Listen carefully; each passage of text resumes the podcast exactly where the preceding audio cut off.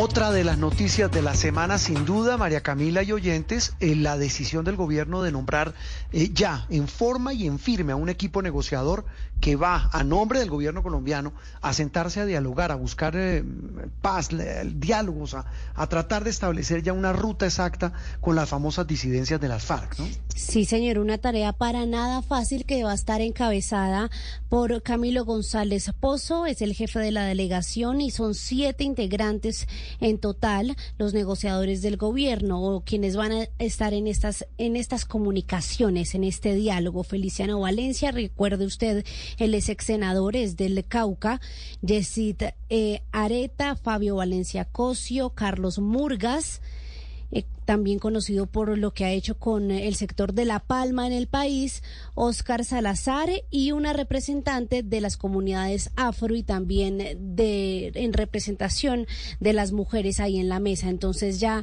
esos acercamientos, hay que decirlo, Juan Roberto, han sido quizás los más herméticos. Este es un anuncio ya tangible de quienes están dialogando, pero el, el gobierno con el alto comisionado para la paz, Danilo Rueda, llevan meses en estos acercamientos. Sí, y por eso nos llama la atención y nos complace muchísimo saludar a, hoy domingo eh, al doctor Camilo González Pozo. Él eh, siempre ha hablado con nosotros en Noticias Caracol y aquí en Blue Radio, eh, al frente de Indepaz, uno de los más serios y más juiciosos organismos que estudia el tema del conflicto y de las comunidades en nuestro país. Ahora encabezando este equipo negociador. Doctor Camilo, un gusto saludarlo, felicitaciones y bueno, más allá de que cómo recibe semejante responsabilidad, eh, la expectativa que tiene usted frente a una tarea que, como bien dice María Camila, no, no, no es muy pública.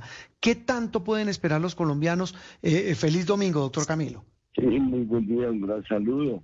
Esperable, creo que lo ideal es que se avance en esta senda buscar un acuerdo definitivo de, de paz, que es lo que dice la resolución y el mandato constitucional pues, para el presidente. Y de manera inmediata, pues hay tareas prácticas que nos llaman a retomar un camino ya, ya recorrido con algunas experiencias en ese juego que se inició el primero de, enero de este año y que tuvo tropiezos, pero que dejó pues algunos elementos. La, el funcionamiento del equipo, yo creo que eh, va a ser un paso adelante, además de los nombres que ya mencionaban hay que destacar que hay una, una presencia importante de personas que han estado vinculadas con la Policía Nacional, con la coronel Jenny Caldo Olmos y el coronel Luis Novoa, que son de gran experiencia en su campo y van a hacer un aporte, lo mismo que eh, algunos académicos y políticos como eh, Pedro Arenas de, del Guaviare, eh, Gloria Quiseno, que fue representante de la Cámara, y, yo pienso que pues eso nos da pues, una buena perspectiva para eh, tener una representación ahí del gobierno.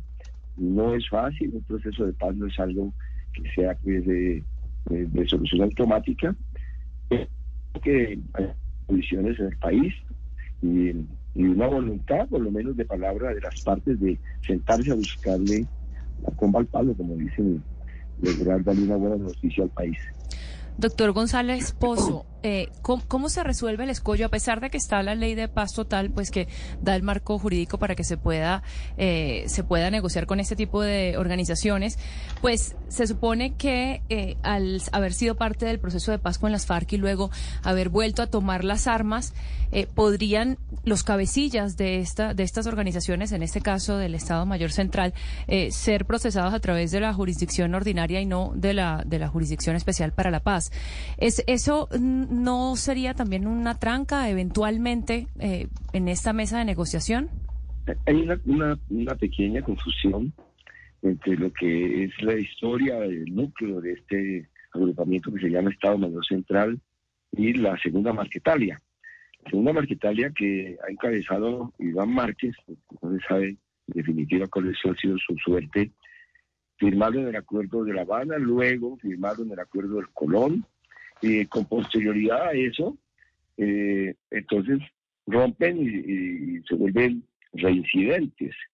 En los que eh, encabezó Gentil Duarte y ahora el, dirigente de Estado Mayor Central, Risco, tiene la característica de que no firmaron el acuerdo de La Habana ni tampoco el acuerdo de Colombia. Es una rama del el árbol general de las FARC que quedó por fuera de los acuerdos. Entonces, por eso mm, no aplica a ellos lo que sí jurídicamente aplica a Iván Márquez, es que la JEP, la Jurisdicción Especial para la Paz, incluso por pronunciamiento expreso, ha señalado que ellos quedaron por fuera, tomar la decisión de reincidir en la, lucha armada y por lo tanto eh, no se les puede aplicar eh, una eh, jurisdicción especial como la JEP. Quedan por fuera y quedaron a discreción de la justicia ordinaria para cualquier procedimiento. En este caso, es posible diseñar un mecanismo de justicia transicional, está dentro, por lo menos dentro de los presupuestos eh, imaginables, de modo que ahí hay una distinción, eso hace que sea menos complejo, no quiere decir que sea fácil, pero menos complejo que con la segunda marquetaria. Sí, y mire que eh, llama mucho la atención eso, el diseño de ese mecanismo de justicia transicional, porque muchos dicen que eso es prácticamente un premio. Se creó la JEP para las FARC, estos eran con sometimiento y ahora va a haber un mecanismo, eh, nos dice usted que ya se está trazando. ¿Ustedes qué les dicen a ellos en estas conversaciones sobre la disposición, doctor Camilo, que es lo más difícil en estos diálogos? No, por lo pronto, pues esos temas no se han abordado y tendrán que ser eh, tratados en, la mesa y, llegar pues, eh, acuerdos. Por eso yo no quiero anticiparme con ninguna fórmula jurídica, porque pues eh, ya corresponde a su momento. Lo único que tenemos que saber es que efectivamente dentro de un esquema de acuerdo de solución política negociada hay un capítulo que tiene que ver con los asuntos de la justicia, los derechos de las víctimas, y en su momento tendrá que abordarse, pero primero hay que instalar la mesa, definir la agenda, y seguramente ahí aparecerá el tema, ¿no?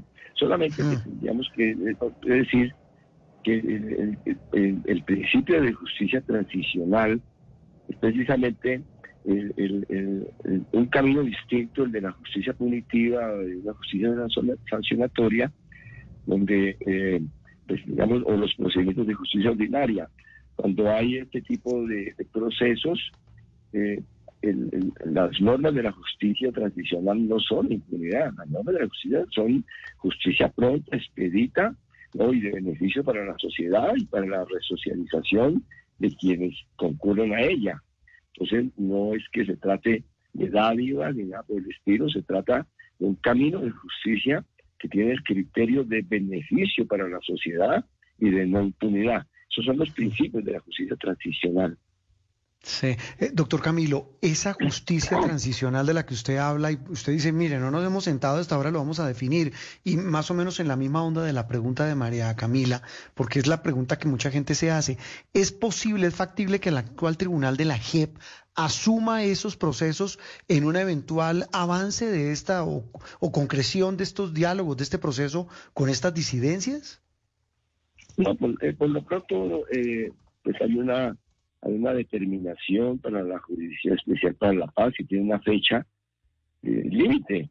Eh, para las personas, hay una que estuvieron en situaciones o inmersas en situaciones eh, no penalmente imputables con fecha anterior a 24 de noviembre, creo que es del año 2016, una fecha de todas maneras que ya está cumplida. Quiere decir que cualquier, cualquier desarrollo en materia judicial para cualquiera de estos procesos que están en curso requiere consideraciones especiales distintas. No puede ser simplemente que se le ocurra al gobierno o a la contraparte o a los dos decir que lo van a colgar de la JEP. No, eso no es posible. Mm. Eh, temas mecánicos, doctor, doctor Camilo, si ya los están contemplando o si hacen parte de esa lista de pendientes. Eh, ¿Está clara la sede de los diálogos? No, lo que está claro es que se va a instalar la mesa en territorio colombiano y que, tiene que ser pues, en un plazo lo más breve posible, pero todavía el sitio preciso.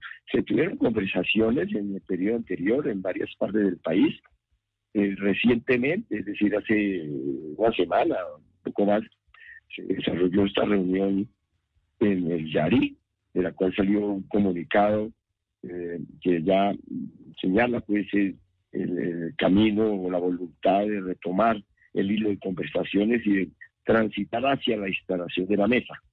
Ese, ese comunicado se, se cocinó en una reunión en el Yari. Eso no quiere decir que también vaya a realizarse la instalación de la mesa en ese territorio, pero de todas maneras sí eh, necesariamente en territorio colombiano. Mm. Y eso implicaría, eso implicaría un tema de cese de acciones militares en la zona donde eventualmente esté esa mesa y en la zona donde se concentren los hombres de este grupo, doctor Camilo. Sí, inicialmente, pues como eh, pues para, para, para comenzar eh, las, las, conversaciones previas a la instalación de la mesa y para todos los pasos, pues se necesitan decisiones de eh, de corredores, suspensión de cierto tipo de operaciones, es garantía para que eh, quienes van a representar allí al Estado Mayor Central y los mismos representantes del gobierno y el, cuerpo diplomático y los países amigos eh, puedan llegar al, sitio sin que se presente el riesgo o situaciones de confrontación. Eso es lo acostumbrado y, y para eso tiene facultades suficientes el presidente de la República. Doctor Camilo, yo quiero saber una cosa, ¿con quiénes hablan ustedes? Porque dicen que las disidencias son mucho más desconfiadas que el clan del Golfo, que no es precisamente con abogados. ¿Ustedes hablan con los cabecillas? ¿Y, cuál es la actitud de ellos, si es así, eh, en esas conversaciones? Bueno, todavía no hemos comenzado conversaciones, apenas eh, pues la, resolución salió pues, el, el 11 de, julio y, se están tomando los contactos para hacer esas reuniones. Lo que está establecido es que así como el gobierno ha designado unos representantes a esa mesa, también eh, esta organización, el Estado Mayor Central, eh, eh, designa sus propios voceros. Eso necesita al mismo tiempo un trámite con la Fiscalía y en general pues, con la justicia para que esos voceros eh, tengan las debidas autorizaciones, ya sea eh, la condicional, de suspensión de la orden de captura, decir, lo que corresponde de acuerdo a su situación, para que puedan hacerse presentes en la reunión sin que sean capturados como correspondería si no media una decisión judicial o, eh, de la fiscalía pues previa a la acción. Entonces allí vamos a tener claridad de quiénes yo creo que mucho antes, ¿no? Ya, ya en eso eh, hay camino recorrido para tener la lista no solamente de los eh, representantes, voceros eh, a la negociación, los negociadores, sino también delegados a mecanismos de verificación, porque ya sobre eso se avanzó en la, formación de mecanismos de verificación nacional y local. Entonces, es una nómina de nombres bastante larga. Yo creo que es mm. una veintena de personas los nombres y autorizaciones se tienen que conocer en los próximos días o semanas. Mm, eh, viendo esto, eh, viendo este este tema, doctor Camilo González Pozo, hablamos con el el nuevo integrante el, que va a estar al frente de este equipo negociador del gobierno con las eh, famosas disidencias de las antiguas FARC. en este tema de blanco y negro, como le digo, doctor Camilo, dos preguntas claves. Una, eh, ¿Qué mensaje manda al país, y quiero su opinión, que el gobierno haya nombrado dentro de ese equipo negociador eh, que usted comanda a personas como, como el representante, un muy, muy importante representante del sector de los palmicultores, y a otro que alguna vez estuvo también con las, no con las disidencias, pero con las FARC, que es el exministro Fabio Valencia Cosio, que incluso dijo, mire, esto fue fruto de una conversación del presidente Petro con el expresidente Uribe. ¿Qué mensaje mandan con este equipo negociador? El mensaje de la paz es de todos los colombianos, que se necesite concurso de muchos sectores, inclusive de aquellos sectores que en su momento estuvieron en desacuerdo con eh, términos del de, eh, acuerdo de La Habana y después mantuvieron desacuerdos con eh, el acuerdo del Colón, incluso que se expresaron en un plebiscito. Y eso me parece que es un mensaje clarísimo, es la importancia de vincular los más amplios sectores, incluso con posiciones diversas, porque no se trata de un asunto simplemente del gobierno de Gustavo Petro, de pacto histórico, es un asunto de interés de los colombianos que requiere acuerdos sociales, acuerdos políticos. La paz es de interés de todos, eso que parece una palabra de perogrullo y simplemente un artículo de la Constitución es una verdad esencial, tenemos que hacerla valer. Alrededor de la paz tiene que haber unidad nacional, acuerdo de todos, esfuerzo de todos. Y seguramente se presentarán matices, diferencias sobre mecanismos, aspectos singulares que habrá que tener su, eh, tener su tratamiento, tendrán que tener tratamiento en su momento. Es un mensaje de pluralismo y de unidad nacional. Doctor, Doctor Camilo, yo le quiero hacer una pregunta literal trasladándosela de, de mis papás, de mi familia, y es que ustedes tienen que legitimar esta mesa, porque, y esa es prácticamente su labor. ¿Cómo va a ser eso más allá del mecanismo de que usted ya nos decía, de monitoreo? Porque cuando usted habla de acuerdo nacional alrededor de esto, eso es muy importante, pero mucha gente tiene la impresión de que por conseguir la bandera de la paz total, pues se van a sentar a dialogar prácticamente, a, a, escucharlos a ellos y no al pueblo colombiano. ¿Cómo legitimarlo ante la opinión pública? No, por supuesto que, que las conversaciones se hacen con una organización irregular, y allí no solamente se va a escuchar la voz de ellos, tendrá que tener presencia eh, el interés del conjunto de la ciudadanía. En algún momento se definirán algunos mecanismos para que voces distintas a, las partes representadas también tengan ahí concurrencia. Eso no se ha definido todavía. Se habla de mecanismos de participación y otras cosas. Pero no se puede olvidar que eso es una es una, eh, un diálogo y una solución negociada bilateral, es decir, es entre partes.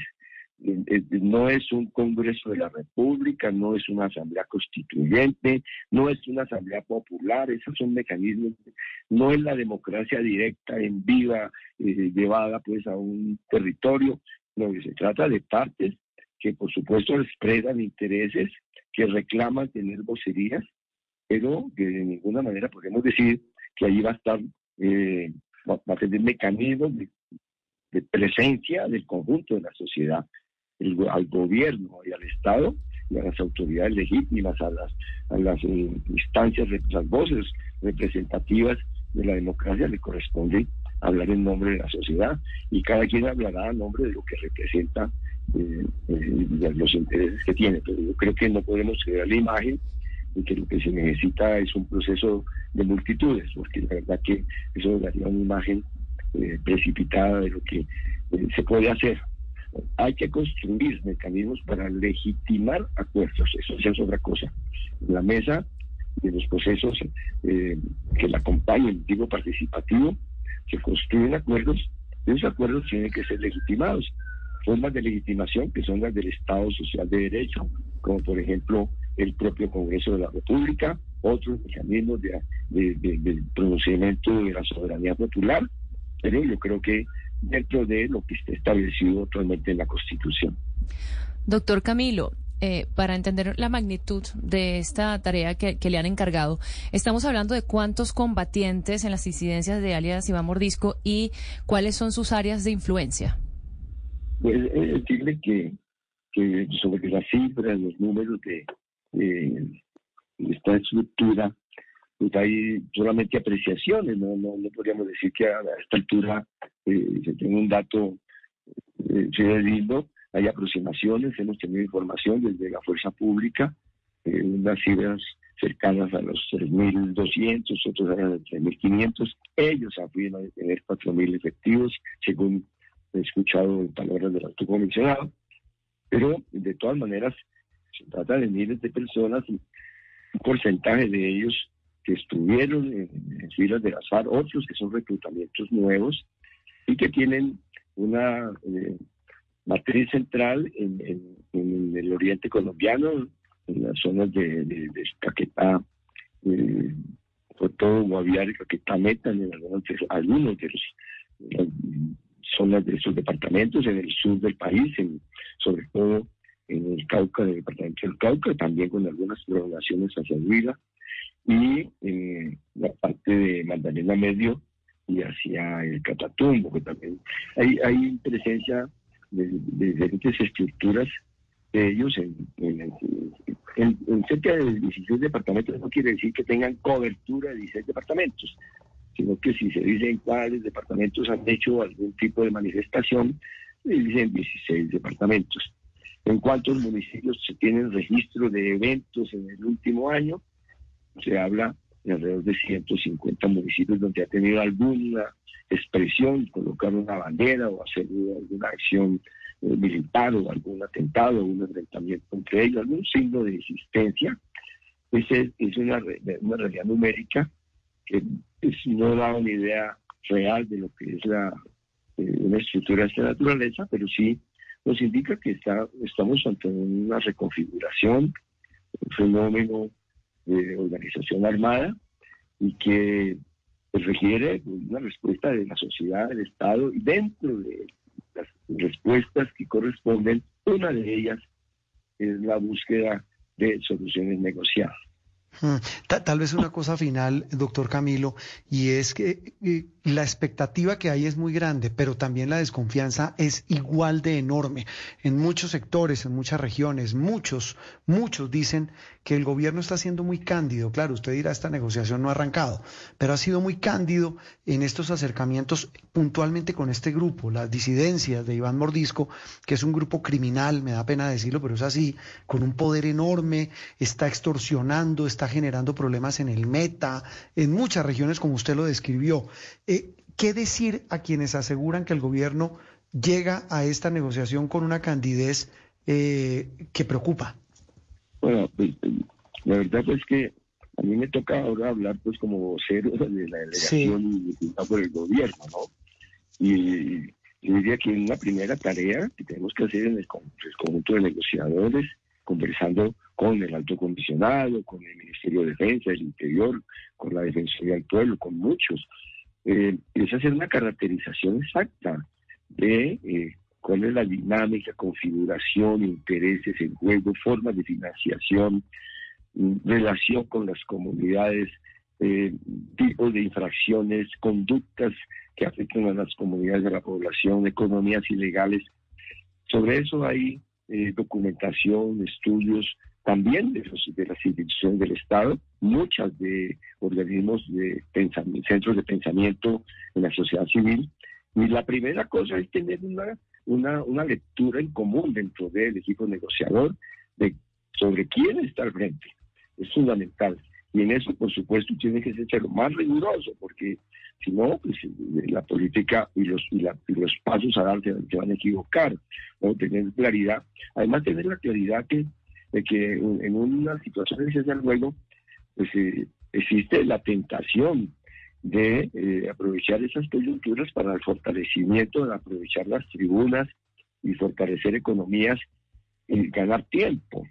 Y de ganar tiempo no para la paz, sino para la guerra. Eso ha sucedido en la historia de Colombia. No, yo lo digo porque conozco experiencias de, en detalle desde el año 84 ahora. Podría decir que buena parte del ejercicio que se hizo en el diálogo nacional, fue un posicionamiento no para la paz, sino para, para retomar la guerra. Entonces esas experiencias tienen que valer para que no se repita, es decir, tiene que haber claridad frente a eso, manejar las hipótesis suficientes y tener respuestas adecuadas. Si no, lo que vamos a tener a la vuelta de la esquina es que se aprovechen los espacios de los diálogos para no para la paz, sino para el fortalecimiento de la violencia en nuestro país. Es una gran responsabilidad, no es fácil, pero de eso se trata. No de crearle el camino a la violencia, sino de crearle el camino a la paz. Parece una frase sencilla, pero debe ser orientadora de todo el trabajo desde la sociedad y de la institucionalidad. Eh, tal vez para responder, doctor Camilo, a una reflexión suya del comienzo de esta charla, muy, muy productiva, muy chivosa, cuando usted dice cómo encontrarle la comba al palo en este diálogo con las disidencias, pues ojalá que eso sea también que no sea una mamadera de gallo, como tantas otras veces. Todos estamos apostándole a la paz. Doctor Camilo, un abrazo y mucha suerte. Venga, mucha suerte, muchas gracias por ustedes. Camilo González Pozo, aquí en Sala de Prensa Blue, el jefe del equipo negociador, otro frente de diálogo que se abre, esta vez con las disidencias de las FARC, del famoso, tristemente famoso, alias Iván Mordisco. Interactúe con nosotros a través de Twitter con el numeral Sala de Prensa Blue. Without the ones like you, who work tirelessly to keep things running, everything would suddenly stop. Hospitals, factories, schools, and power plants, they all depend on you. No matter the weather, emergency, or time of day, you're the ones who get it done. At Granger, we're here for you with professional grade industrial supplies. Count on real time product availability and fast delivery. Call clickgranger.com or just stop by.